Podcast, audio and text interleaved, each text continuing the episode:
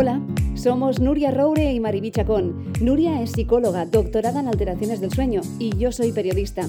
Os queremos dar la bienvenida a nuestro podcast Con B de Salud. Sí, con B. Porque la salud de la mujer se escribe con B, de bienestar, bienestar físico, bienestar emocional y bienestar social. En este podcast vas a encontrar conversaciones con expertos de la salud y el bienestar para ayudarnos a sentir mejor. Hoy te traigo una protagonista que espero que te guste su historia, porque ya sabes que desde el podcast nos encanta hablar con expertos, con expertas, pero también historias de vida.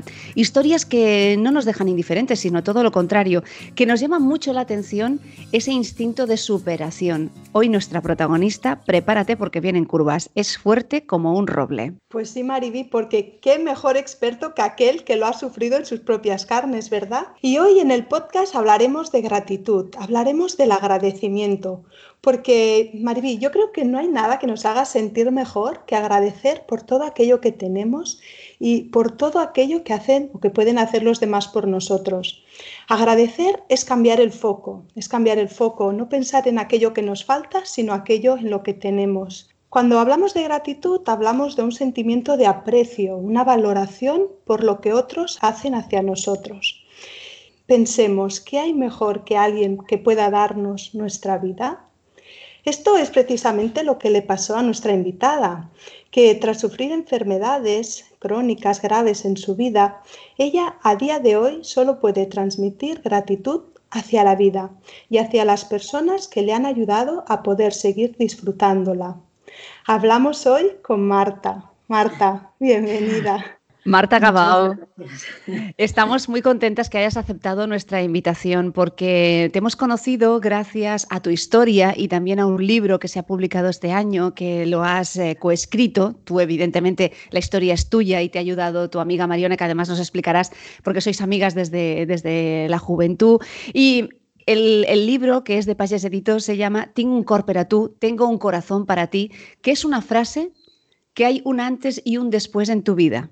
Exacto, sí, sí, sí, ah, es la frase que más recordaré en toda mi vida y que es más importante, es la llamada más importante que, he tenido desde que estoy en este mundo. Sí. Ah, bueno, también os quería dar las gracias por la bienvenida y por este programa maravilloso que estáis haciendo y que es tan útil y tan ameno. Gracias. Gracias, Marta. Bueno, explícanos un poco, porque tú estás trasplantada de corazón, llevas ya unos años, ahora nos explicarás un poco cómo ha ido todo, pero no empieza ahí tu calvario, porque ya desde pequeñita tú tuviste un cáncer que, igual la consecuencia, ahora nos lo explicarás, pero llegar hasta aquí empezó ahí, ¿no? Empezó en tu infancia. Sí, sí, empezó justo cuando ah, yo tenía un año que ya tuve una enfermedad que me enfrentó a la muerte. Pasa que en este momento pues el calvario lo tenía más mis padres y mi familia que yo misma, porque claro, no estás eh, consciente ¿no? con un año y tuve una meningitis, una sepsis meningocógica, que es eh, bueno, una enfermedad que en 24 horas te dan por muerto. Y como era el año 75 y en Girona, pues no teníamos eh, muchos recursos médicos ni avances y entonces uh, sí dijeron a mis padres que hasta aquí, pero por suerte tuve, ah, bueno, la, la, persona que estuvo aquí en, pasaba, era un doctor de Madrid que se había licenciado ah, hacía muy poquito y se había especializado en este tipo de enfermedades y él me salvó la vida, o sea que ya empezó, empiezo agradeciendo. Pues a los nueve años tuve un cáncer que era muy avanzado, estaba en estadio 4 y también dieron muy pocas posibilidades de vida porque estamos hablando de principios de los 80 y de alguna manera tampoco no estaba muy avanzado y menos en niños, ¿no? En ese momento había un 80% de mortalidad, entonces eh, es, muy, elevado. Y, y, estuve unos dos años sin escolarizar, más o menos un año ingresada, aunque intermitentemente, porque a veces te dejaban ir a casa. y después con quimio también yendo y viniendo, y, después ya está. Estamos grabando estas entrevistas en tiempo de confinamiento y a mí me gustaría que Marta, mm, porque ahora acaba de hablar de, dos años sin escolarizar, dos años yendo y viniendo del hospital, que no tiene que ser fácil, de una ciudad pequeña como es Girona. Eh, eh, claro, los niños que padecen cáncer en Cataluña, los hospitales de referencia están en Barcelona, con todo lo que conlleva. Eh, se traslada toda la familia, son tratamientos muy largos y estamos hablando de la década de los 80, porque ahora sí que la investigación avanzado, la mortalidad se ha disminuido en la mortalidad infantil, pero tienes muchos más em, recursos de fundaciones que te ofrecen la posibilidad de quedarte en casas. Eh, tenemos, por ejemplo, la casa de los Chuclis, eh, la casa de McDonald's. Eh, tienes unos recursos que en esa época, Marta, no sé tu familia cómo, cómo se lo podía montar, porque estabas tú en Girona, estaba tu madre, tu madre. ¿Cómo, cómo lo hacíais? Bueno, pues con sus propios recursos. La verdad es que no había todo este soporte social ni de asociaciones. Sí que estaba la Asociación contra el Cáncer, que desde entonces mi madre está vinculada y siempre ha estado, pues es la tesorera en este momento, o sea que, que sí, siempre ha estado vinculada y todo lo que podemos hacer por esta asociación, pues eh, nos parece poco, ¿no? Pero lo que hacíamos era, pues tuvieron que, tienen un negocio ellos, tuvieron que dejar el negocio, tuvieron que, la empresa y tuvieron que, que irse a Barcelona, vivir en casa de unos amigos que, nos, que los acogieron y la vida era esta, se delegar todo a los a los hijos, a mis hermanos, que tenían pues cerca de los 20 y, entre todos hacer una piña. Marta, o sea que tú esto del confinamiento es un caramelito de fresa, porque tu familia, vosotros ya venís entrenadísimos. La verdad es que sí. Eh, sí estoy angustiada y preocupada por todo lo que está pasando, por las decisiones que, que la gente no se toma en serio y que no se acaban de, cuadrar, pero y, sufro por la gente que está en primera fila, por la, soledad de los que están enfermos y, los abuelos, ¿no? Pero por mi madre que también está sola, mis suegros que no os puedes ver ni abrazar, pero en verdad estás en casa, tienes todas las comodidades, duermes en tu cama, no estás en un hospital, o sea que estás con, con tecnologías que normalmente en mi vida hospitalizada no han estado. Entonces, tienes de todo. Y, la gente está predispuesta, hay conciertos, visitas a museos, todo el mundo quiere hacer videoconferencias, los amigos, todo el mundo está dispuesto a hablar. Esto es fantástico, sí, casi estresada. Marta, a mí me gustaría saber cómo vive un niño, una niña de nueve años, de nueve a los once años, cómo viven el cáncer. ¿Cómo es ese momento en que te dan el diagnóstico? ¿Cómo te lo explican? ¿Qué cosas te han ayudado también a esa edad a, superar estos momentos?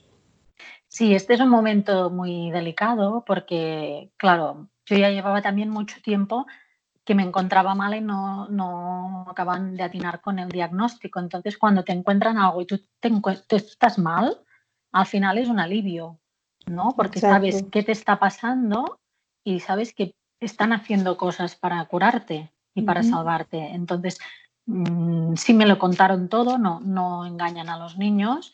Eh, me explicaron que era una, enfermedad muy grave, que, pero que estaban luchando y que estaban haciendo todo lo posible para que yo sobreviviera. Entonces, mm, desde los médicos hasta la familia, sobre todo, lo han, lo han afrontado de una manera muy natural, con mucho humor la calvicie, con chistes, con, eh, bueno, intentando normalizar todos los aspectos físicos de la enfermedad y, intentando centrarnos en el día a día, ¿no? Sin dejar de celebrar todo lo que se pueda. Si estás con cáncer y en casa y sin ganas de hacer nada, pero es carnaval, pues yo me quería disfrazar igual, pues ahí estábamos todos a disfrazarme y a hacer las fotos y lo que haga falta. O sea que en, cuanto a infancia te has perdido una parte social, pero que tu familia te lo ha hecho fácil. Sí, mucho. Mi familia y todo el entorno, porque los amigos también estaban allí para apoyarnos, para darles un respiro, porque es muy mm. agobiante para los padres 24 horas allí y también venían a hacer canguros o a distraerme o lo que sea. Todo el mundo ha estado siempre muy pendiente y, es muy de agradecer. Sí. Eh, Nuria, tú como, como psicóloga nos podrías explicar un poco porque sería un ejemplo, porque se está hablando en estos días de cómo nos va a afectar cuando volvamos a una, entre comillas, normalidad que mm, cuando podamos salir y podemos hacer un poco más de vida, de vida social. Eh, Marta podría ser un ejemplo de estar confinada en ese momento, en esa época, ni internet ni nada. Ahora nos explicará cómo se entretenía, eh, si, si, leía más, si dibujaba, no sabemos, ahora nos lo explicará. Pero lo que sí que es cierto es que es un ejemplo porque después de pasar todo ese tiempo eh, internada en el hospital o en su casa confinada sin poder salir, supongo que también con las visitas también, cada vez que entraban a verte tenían que estar protegidas, ¿no? Porque tú tenías que, estar bien, bien cuidada en ese sentido. Nuria, ¿cómo puede ser un ejemplo de lo que pueden ser nuestros adolescentes, nuestros preadolescentes, nuestros niños, niñas? Bueno, podría ser, pero fíjate que es también muy bien lo ha explicado Marta, y es que ahora tenemos una sociabilidad virtual, es decir, si nosotros nos centramos en nuestros adolescentes, sí que están aislados en casa, confinados, pero tienen mucha comunicación con sus amigos porque están constantemente conectados con los móviles, las tablets, por lo que hace referencia, y además está en una situación en que todos lo están viviendo. En el caso de Marta era distinto porque era únicamente ella la que estaba en casa y a lo mejor sus amistades sí que podían ir a la escuela, se podían relacionar. Es decir, eh, en este caso es distinto porque ella es la que se puede sentir distinta, ¿no? Puede sentirse diferente. cambio, eh, todos los niños hoy en día están todos confinados y entonces entienden eh, que es una situación globalizada. ¿eh? Em, me gustaba mucho cuando hablaba Marta de que una de las cosas que más le ayudó en su infancia a pasar el trámite es el hecho de que se trataran las cosas con humor, ¿no? De que este humor que a veces, incluso ahora con el confinamiento también lo hablábamos, es bueno usar el humor, no usarlo, yo creo que el humor es bueno en el sentido que también nos relaja, nos distensiona, ¿eh? sin llegar a lo que es el humor negro o el humor que ya puede herir. Y después la normalidad también. Yo me quedo en estas dos cosas, normalizar la situación. ¿eh? para que la persona no se sienta distinta, la persona no se sienta excluida, este niño no se sienta como más diferente a los demás, ¿no? de lo que ya la situación de por sí le ha hecho hacer. Y yo remarcaría un poco eh, estos dos eh, eh, puntos. sí, que, ha hecho ella, el hecho de tratarlo con humor, con normalidad.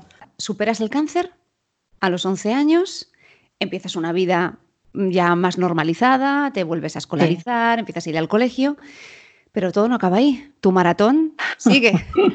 Sí, consigo llegar hasta los 30, pero, pero a los 30 mi corazón falla. Entonces, ah, bueno, empiezo a sentirme muy cansada, muy agotada con las fuerzas que fallan.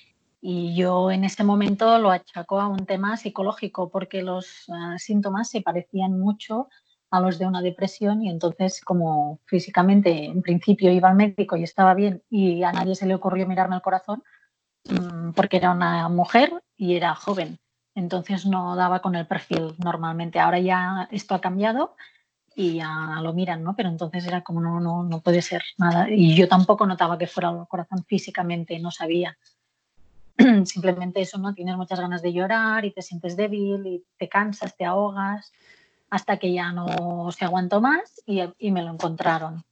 Y entonces, bueno, con medicamento y todo puede llegar a hacer una vida más o menos de mínimos. Marta, ¿te han comentado si estos problemas cardíacos te han venido, son como consecuencia quizás del cáncer que, que pasaste o son dos enfermedades independientes que pues por casualidades te han tocado, ¿no? O te han... Pues mira, sí, sí, ah, la verdad es que es, es consecuencia de la quimio que tuve en los años 80, que era un componente que ahora ya se da, si se da en algunos casos ya se da muy concreto y con las dosis adecuadas, pero entonces un poco era más experimental, no se sabían mm, exactamente qué es lo que iría bien y qué no, y como yo estaba ya en estadio 4, muy avanzado y con metástasis, entonces decidieron ir a lo grande, ¿no? Yo cuando me pongo, a lo grande. y entonces, bueno, sabían que habría consecuencias, pero no sabían cuáles y en ese momento no se sabía que podía afectar al corazón. Ahora sí, cuando te hacen quimio ya a todo mundo ya le miran al corazón para controlar la evolución. Y tardaron pues más o menos un año en decirme que venía. Al principio pensaban que era de un virus. Pero estamos hablando, Marta, que estas consecuencias te vinieron casi 10 años después, entonces, ¿no? Porque estamos hablando que te hicieron la quimio sobre los 9, 10, 11 años y esto te y esto vino... me pasó a los 30. Ah, a los 20 30, años 20, después. 20, 20 años, años 20 años después. después. 20 años después, lo que yo no sé es si siempre he ido a, a- a remolque y no lo sabía, ¿no? Y yo pensaba que eso era lo normal y a lo mejor ya me cansaba. Ujú. Pero tiras igual, ¿no? Claro, porque, porque, ahora voy mejor. porque estos síntomas supongo que no te vienen de golpe, son síntomas que van apareciendo en tu cuerpo poco a poco, ¿no? Y a lo mejor la persona acaba aprendiendo a convivir con este poco de cansancio, ¿no? Este malestar. Y fíjate que una cosa que también has comentado y que realmente llama mucho la atención es que teniendo esta sintomatología ya más avanzada, un año buscando, y que achacaran los problemas a ansiedad ¿no? o a depresión, porque realmente hay como un enmascaramiento de síntomas. Yo he conocido mucha gente en consultas que te vienen también de ansiedad, de depresión y que después ven realmente que hay un problema físico ¿eh? detrás. Sí. sí, sí, esto es complicado de diagnosticar porque, claro, eh, son, son cosas muy similares y yo tengo un cuerpo que a veces me pasan cosas y no me doy cuenta, no, no, no sé cómo explicarme, no me alarmo enseguida, entonces eh, puedo estar sufriendo una cosa grave y no darme cuenta y pensar que es un dolor de tripa y ya está. Y a lo mejor está creciendo un superlinfoma dentro, ¿no? Entonces, claro, depende del carácter de cada uno, pero ah, hoy, yo creo que hoy en día ya se lo miran todo bien, ¿eh? Parecería al revés, ¿no? Que una persona que ya ha ido padeciendo estas enfermedades que pudiera llegar a generar lo que se llama eh, una preocupación excesiva por el miedo a padecer enfermedades, ¿no? Que te volvieras un poco hipocondríaca y que en el primer momento de sentir ya cualquier eh, sintomatología rápidamente acudieras. Pero en cambio no, ha generado otro mecanismo Sí. de defensa que llamamos nosotros y es al revés, acaba tolerando más eh, a lo mejor estos rasgos físicos, ¿no? Esta Sí, es extraño, es extraño, no sé por qué, pero bueno, también por el carácter de mi familia, que somos así más eh, um, positivos y aquí no pasa nada y venga, o por otra cosa, ¿no? Pero sí he tenido que aprender a escuchar el cuerpo, porque si no te das cuenta, no le sigues el ritmo, ¿no? Y hay que aprender también a, a cuando necesitas descansar, cuando necesitas llorar, cuando necesitas pensar, porque si no vas todo el día como acelerado, ¿no? Esta sociedad de hoy en día que nos hace ir a tope y, y a veces vale la pena parar un poco y pensar dónde estamos, ¿no? Meningitis en el año 75, hacia los 80, cáncer. A los cuando cumples 30 años eh, te diagnostican una enfermedad cardíaca que ¿cuándo te dicen que necesitas un nuevo corazón? Bueno, pues tardaron 12 años porque entre medio también tuve un ictus y tuve una pancreatitis que son otra vez dos veces um, que te enfrentan a la muerte hasta que llegó un momento en que el corazón no funcionaba ya bien, ya fue, se fue desgastando y ya llegó a su límite. Entonces, el problema es que como yo tenía este antecedente de cáncer, normalmente mm, cuando te hacen un trasplante tienen que tener en cuenta un montón de cosas y asegurarse de que tienes posibilidad de vivir, porque es un procedimiento muy caro, muy complicado, a veces no sale bien y además los órganos eh, son muy preciados, ¿no? Y entonces, mm, en principio, yo no era una candidata. Me dijeron que no podía ser trasplantada porque mm, cuando te hacen un trasplante te bajan las defensas para no, no rechazar el órgano. Y, y, entonces lo que hacen es inmunodeprimirte. Y con esto te puede volver a salir el, el cáncer. Por eso, normalmente la gente que ha sufrido un cáncer no le pueden trasplantar el órgano. Pero otra vez estamos en la, en la, investigación y en los uh, avances de la ciencia que tanto eh, admiro porque uh, hicieron que fuera posible. Pero al principio sí me dijeron, oh, estuvo unos meses en que el diagnóstico era que no podían hacer nada. Que bueno, hasta que, que hasta aquí hemos llegado. Y en un, en un día eh, que yo te he leído que estabas en un concierto, ¿verdad? En medio de un concierto de sopa de cabra, recibes una llamada y te dicen, Marta, tenemos un corazón para ti, ¿verdad? Sí. ¿Qué, te, ¿Qué, fue lo primero que te vino a la cabeza en ese momento? Mira, en ese momento me, me desmonté. hasta ese momento yo lo había vivido todo muy positivamente, en, ningún momento lo viví mal, ni me puse depresiva ni nada, porque cuando me dijeron que sí que era candidata, para mí fue como una celebración, una fiesta, venía de un no y de repente tenía opción a vida, a una prórroga y a un alargamiento de, de estar aquí en este mundo y para mí era fantástico. Entonces hasta que los médicos me dijeron, no, cálmate un poco que esto es complicado y hay muchas consecuencias y una medicación fuerte y no es tanta la alegría, pero claro, si vienes de que no hay remedio y de repente hay uno, pues claro, claro. te aferras a él, ¿no? Y entonces eh, cuando me llamaron fue cuando me di cuenta que me iban a trasplantar, ¿no? Que iba a afrontarme de, a vida o muerte a una operación muy compleja y entonces me puse a llorar y dije, ahora no, ahora no puede ser, estoy aquí en medio de un concierto, no me viene bien ahora la agenda, ¿no? bueno, pero, a veces sabemos que podemos llorar también de alegría, ¿no? Que mejor llorar. Sí, no, no, era de angustia, no quería afrontarme a esa operación, me duró unos segundos, ¿eh? Solo fue unos segundos, pero durante esos segundos dije, ahora no, ahora no puedo, no, no. Mm. En verano, los médicos de, de guardia. vacaciones, sí. no, no, estará fatal, irá todo fatal, no puede ser, tengo que acabar el verano, porque sabía que venía un año muy duro y mm. entonces lo que hicimos con mi marido era intentar pasar esos meses lo más agradable posible, por eso estábamos en un concierto, porque después pudieran pues, rememorar todo lo que había vivido y, el año de confinamiento, ¿no? Como aquel que dice, que venía un poco mejor. Claro, ahora nos deben estar escuchando y dicen, hombre, pues no debía estar tan mal si podía ir a un concierto. Me gustaría que explicaras también las condiciones en las que tú te movías y en las que tú vivías, porque aquí la, fuerza, em, después de escucharte, yo creo que, definirte sería una mujer fuerte. Eres una mujer fuerte y valiente que, que, no has dejado, que no has dejado que la enfermedad te, aparque en casa y que seas víctima de, de todo lo que te ha pasado, sino todo lo contrario. Entonces nos gustaría que también nos explicaras en qué condiciones, cómo era tu vida y ese apoyo de, tu pareja, de tu familia, lo importante que ha sido para que pudieras tener ese, ese baúl de recuerdos que, te haya servido para tirar adelante. Pues sí, hombre, eh, de entrada todos eh, los amigos, los familiares, enseguida vinieron, los de Barcelona, los de Lleida, los de todas partes vinieron. Mis amigas de Quillirona eh, me guardaban los viernes por la noche para sacarme a, a cenar. Entonces yo lo que hacía estaba en reposo todo el día y cuando ellos estaban libres me venían a buscar, me llevaban en coche al sitio que aparcábamos súper cerca y con pocos pasos pues llegaba al restaurante donde fuera y estábamos un rato allí, procurábamos ir a conciertos o cosas así amenas y divertidas y después me volvían a casa, o sea que era todo el día en reposo, pero me guardaba este espacio para poder hacer cosas divertidas con la gente o, con mi familia o con pareja, ¿no?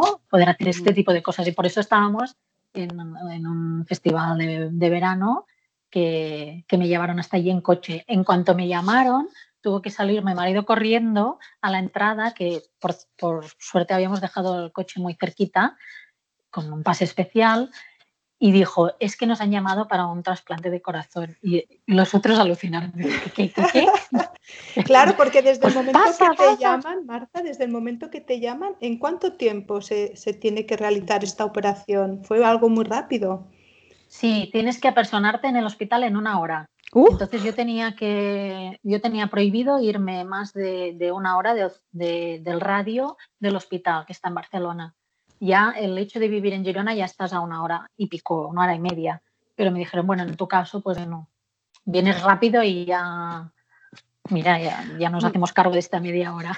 Oye, pero explícanos, porque eh, cuando una embarazada está a punto de, tener a su criatura, tiene la bolsa preparada, eh, tiene la canastilla mm. para poder salir corriendo. En tu caso, ¿cómo era? Porque además a mí me ha llamado la atención que te dijeron, ya te ducharás aquí. Quiero que nos expliques esto.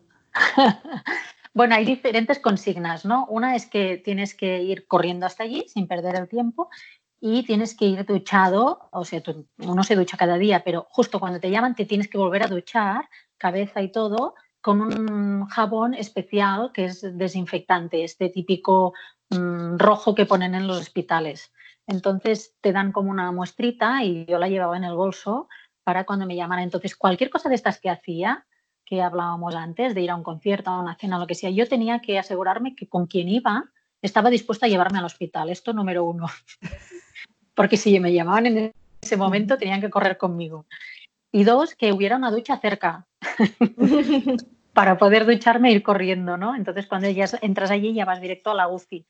Pero, en, según qué casos, si viene el órgano de más lejos, de más cerca o de lo que sea, te hacen duchar allí. Y te dicen, bueno, pues ven rápido y te duchas aquí ya.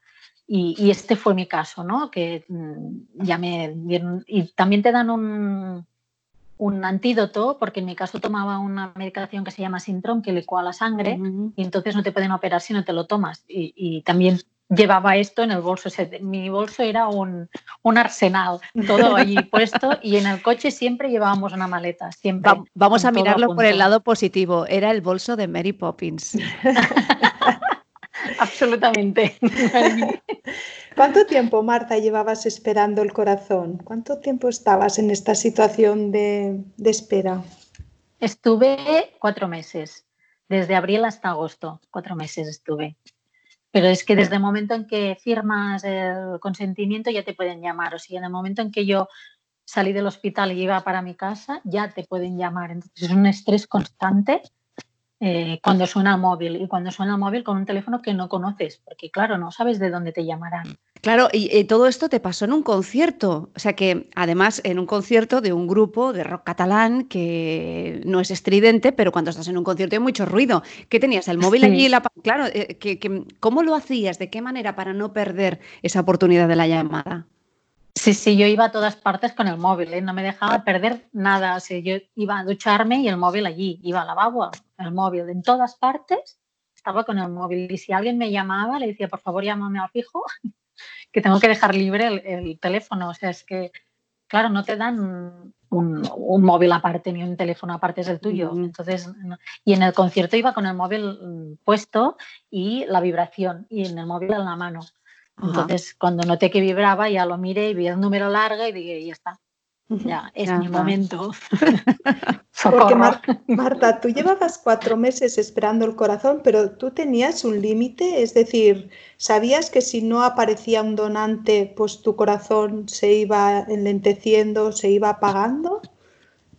Sí, ah, toda, toda persona que es, que, la, que es apta para ponerse en una lista de trasplante de corazón es porque no tiene opción a vida. Si te pueden eh, remendar el problema de alguna manera poniéndote algún parche, alguna historia o una operación, te lo hacen. Nunca te hacen un trasplante de corazón y tienes otra opción. O sea que sí, se iba acabando la vida, lo que no sabemos cuánto tiempo.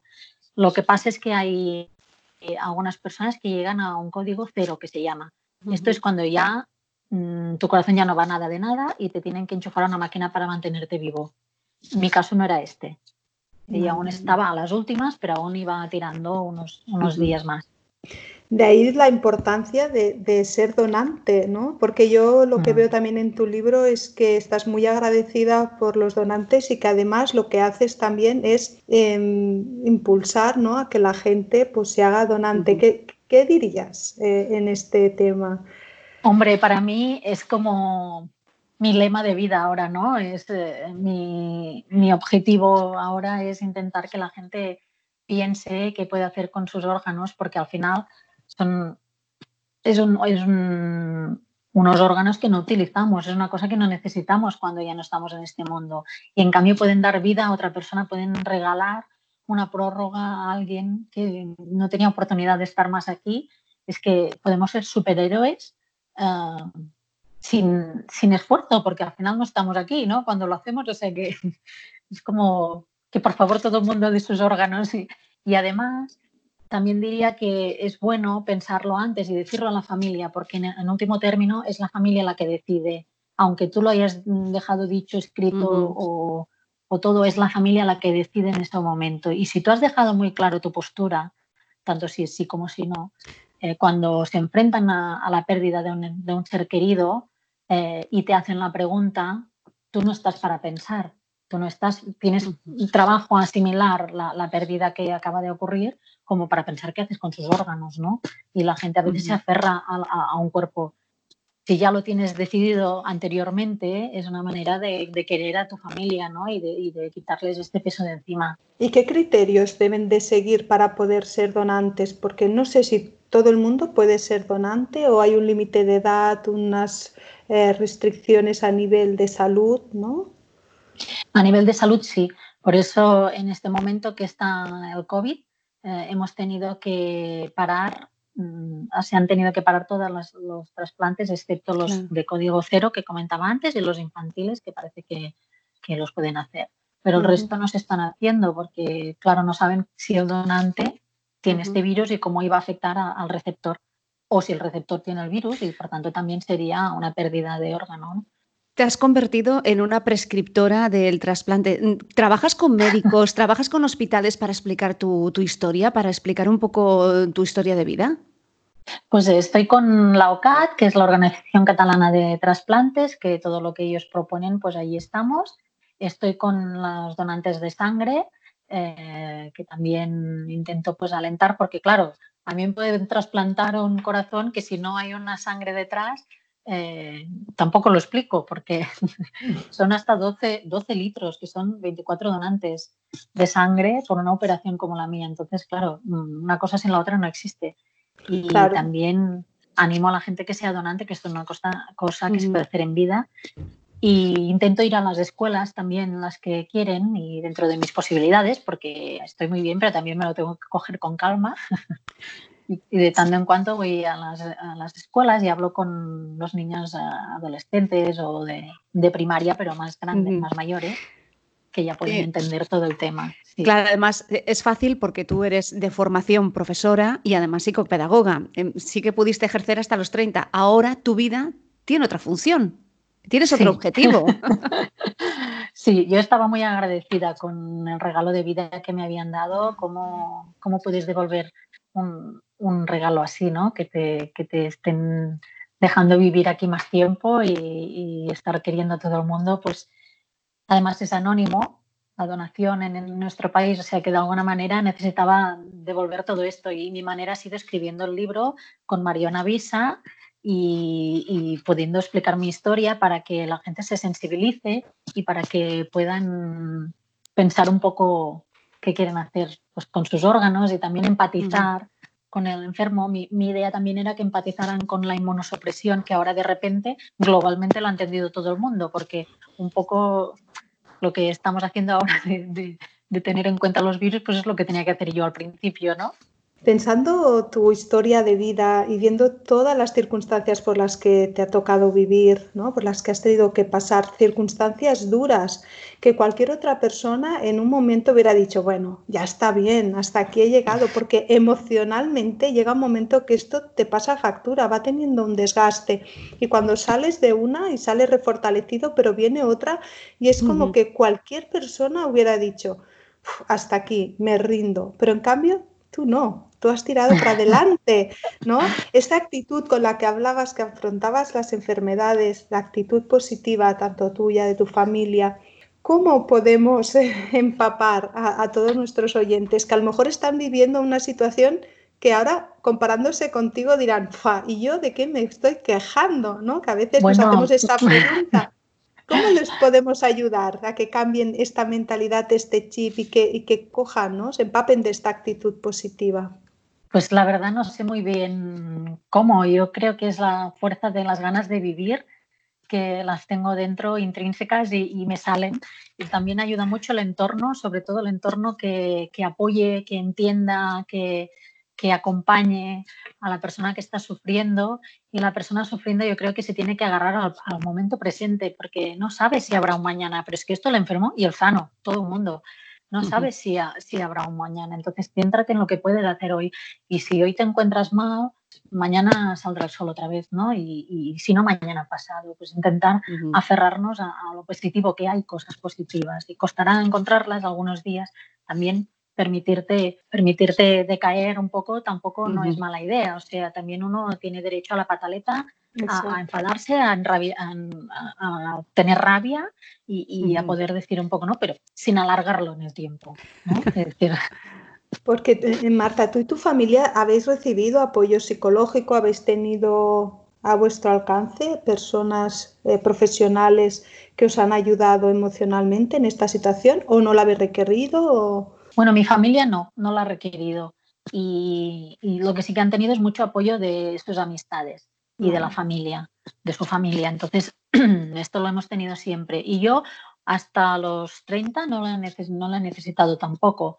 Yo creo que después, mm, supongo que por, por, mi profesión, bueno, por mis estudios también de psicopedagogía, eh, mm, me gusta, me atrae, me atrae todo lo que es el crecimiento personal, me lo paso bien escuchando podcasts como los vuestros, que siempre dan consejos buenos y, te ayudan a, madurar ¿no? y, a, y a entender, a aceptar las cosas de las adversidades, porque al final Mm, yo he vivido esto, pero otra persona puede vivir otra cosa que a lo mejor es menor, mucho peor. Entonces todos necesitamos un apoyo, ¿no? Y si no lo encuentras en un libro, lo encuentras en un, psicólogo o en, lo que sea, ¿no? Tienes que buscar mm. remedios, sí. Em, y, Marta, la idea de escribir un libro con tu, con tu historia, ¿cuándo surge? Bueno, yo cuando acabé del trasplante dije, esto hay que explicarlo, porque ahora sí que se puede decir que ya he pasado muchas cosas y, ahora es como que necesitaba cerrar el círculo, ¿no? Cerrar la, etapa de, historias mm, chungas y, empezar una vida nueva, maravillosa y que no hubiera más hospitalizaciones, porque también, como ha dicho antes la doctora Nuria, eh, cuando uno tiene que hospitalizarlo, aunque hayas pasado una cosa grave y de repente tengas una, una intervención menor, yo en este momento me hundía, porque claro, mm, no has sanado todavía lo que te ha pasado, que ya vuelves a estar otra vez en la lucha. Entonces, a veces no es el que te pase, sino en el momento en el que estás, ¿no? Si puedes sanarlo, mm, masticarlo un poquito, pues entonces estás preparado para otra lucha, ¿no? Pero si te vienen dos seguidos, aunque sean pequeñitos, cuesta mucho. Entonces, de alguna manera, yo necesitaba ah, eso, agradecer, ¿no? La vida que había recibido y, y por eso yo pensé que tenía que ser uh, un proyecto solidario, que, los beneficios de este libro van todos al ICO, al Instituto Catalán de Oncología, para montar una, una unidad al seguimiento del superviviente de cáncer. O sea que esto va muy relacionado con todo lo que yo he vivido, porque cuando tú superas una enfermedad grave, eh, de repente te dan el alta y ya está. Y a veces esto tiene unas consecuencias que, nos, que no se valoran, ¿no? y tenía la necesidad de, que este proyecto que me habían contado que tenían la intención de tirar para adelante, pues darle mi, apoyo y, que funcionara. Y por eso necesité explicarlo, necesité compartir también lo que me había sido útil a mí para que las personas que pasaran por el mismo proceso o por algo similar o que estuvieran en un momento bajo pudieran encontrar un, apoyo, ¿no? Y por eso también en, el última, en la última parte del libro están los, eh, los latidos de consejos. Bueno, de unido, el, esta expresión es catalana, el de unido, ¿eh? pero vaya vida que con un año meningitis, con nueve cáncer, el, cuando está entre los 20 y los 30 un nictus, pancreatitis y ahora trasplantada de corazón y no pierde la sonrisa.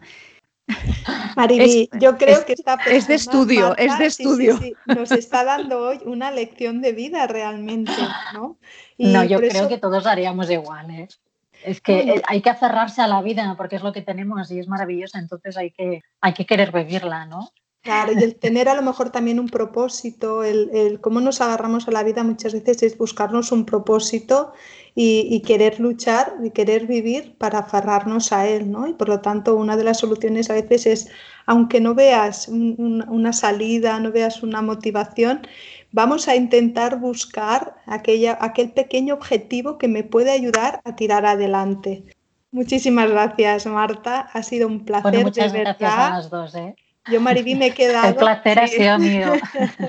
Nos, ha dejado, mira, a mí me da la sensación, eh, doble sensación. Por una, el corazón tocado, pero por otra, de decir, se sale.